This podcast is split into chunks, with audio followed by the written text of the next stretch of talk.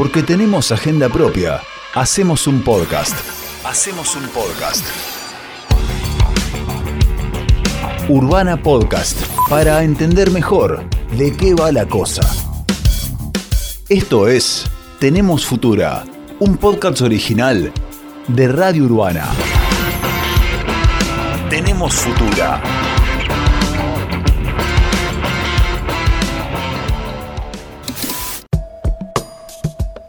Hoy vamos a hablar sobre masculinidades. ¿Cuál es el rol del hombre hoy? Mi nombre es Tomás Casela y esto es Tenemos Futura. A esta altura ya es una obviedad decir que vivimos en un mundo profundamente desigual. Y eso se evidencia en distintos ámbitos. Por suerte, también estamos transitando una coyuntura social donde esas injusticias empiezan a ser propiamente visibilizadas. Las agrupaciones feministas, que tienen como una de sus banderas la eliminación de las desigualdades de género, han logrado una visibilidad inédita en los últimos años. Esto sacudió la agenda pública y hoy debatimos cuestiones que nos hubieran parecido imposibles de tratar hace no tantos años. Pero esta lucha fue llevada adelante casi exclusivamente por mujeres y disidencias. Los hombres, a día de hoy, seguimos sintiéndonos ajenos a las políticas de género. Escuchamos esa palabra y damos por sentado que no están hablando de nosotros los hombres no hemos participado de esa reivindicación. Pero si el sistema en el que vivimos es machista y eso impacta de alguna manera en todos los ámbitos de la sociedad, ¿podemos los hombres seguir siendo ajenos? ¿Cómo nos ubicamos nosotros, las masculinidades, en este contexto? ¿De qué manera en nuestro accionar cotidiano reproducimos esas desigualdades? ¿Qué podemos hacer al respecto? Tenemos Futura, un podcast original de Radio Urbana. Para empezar, es importante entender que las masculinidades también son atravesadas por el patriarcado y por todos esos mandatos que el género les exige.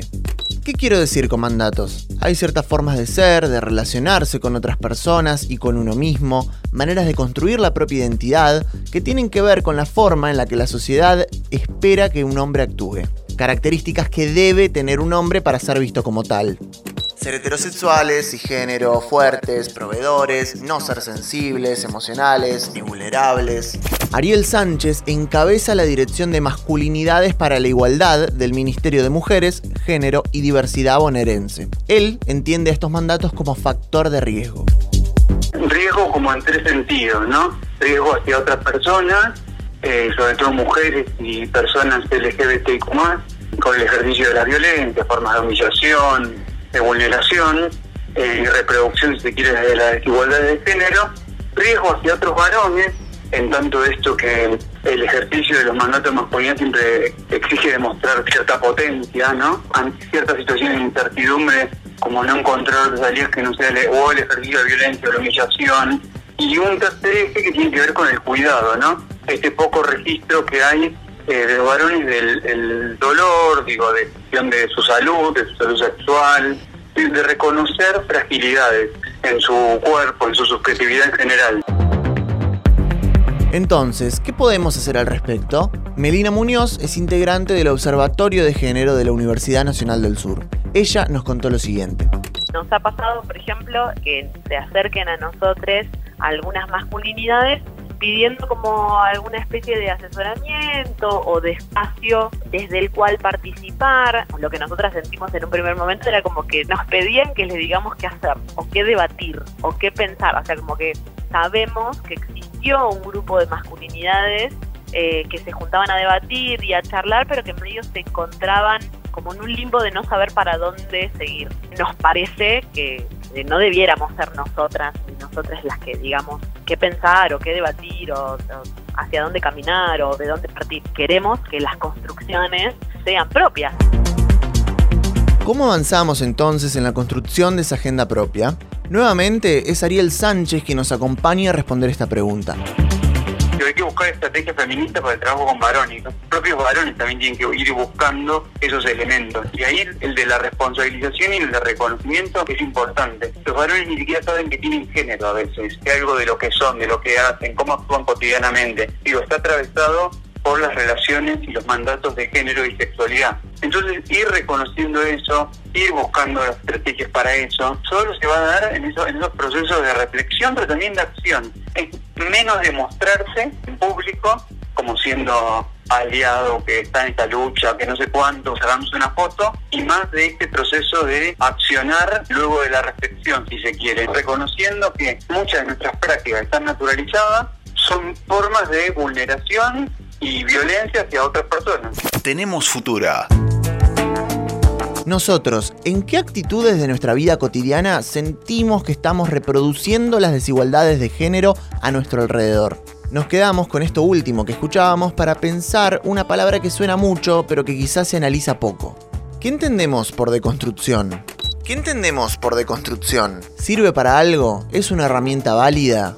Sobre esto nos habla Luciano Lutero, quien es psicoanalista, filósofo y además viene reflexionando sobre las masculinidades en su obra la deconstrucción es un fenómeno aspiracional, no hay algo así como el varón deconstruido que sería el que llegó y se limpió, por decirlo así. Parece que eso es un artificio. Muestra también un fenómeno de identificación, el varón que se identifica con consignas y por lo tanto eso no refleja ningún movimiento interno. Yo creo que la deconstrucción es valiosa en la medida en que sirve para poner de manifiesto límites. ¿No? El varón deconstruido es el que conoce cuáles son los límites con los que se encuentra sexoafectivamente. No necesariamente un varón deconstruido, ¿no? Es un varón que dice, bueno, yo ya no soy más celoso, ¿no? No, sino que es el varón que analiza, por ejemplo, sus celos, que puede reconocer cuáles son las coordenadas de su deseo posesivo. ¿no? Me parece que en ese sentido este, un varón deconstruido no es este, una especie de superhombre que ya no sería el hombre machista, sino que es el varón que logró encontrar la clave personal de su propio machismo. Entonces, ¿con qué nos quedamos? Puede ser interesante pensar que la masculinidad no es una sola y que tampoco se construye en base a lo que aprendimos sobre ella, sino más bien a la forma en la que queremos habitarla en el futuro. Repensar un sistema que es profundamente machista va a necesitar de hombres que reflexionen sobre su propia posición en él. Las cuestiones de género no son, o no deberían ser, algo que miremos desde afuera, sino algo que también nos interpela en lo cotidiano. No podemos ser indiferentes a la idea de participar en una sociedad más justa y debemos crear los espacios para empezar a transitar ese cambio. Esto fue el cuarto episodio de Tenemos Futura. Tenemos Futura. Idea y producción, Micaela Lencinas. Notas e informes, Lupe Seña, Tomás Casela. Edición y locución, Federico Becchi. Tenemos Futura, un podcast original de Radio Urbana.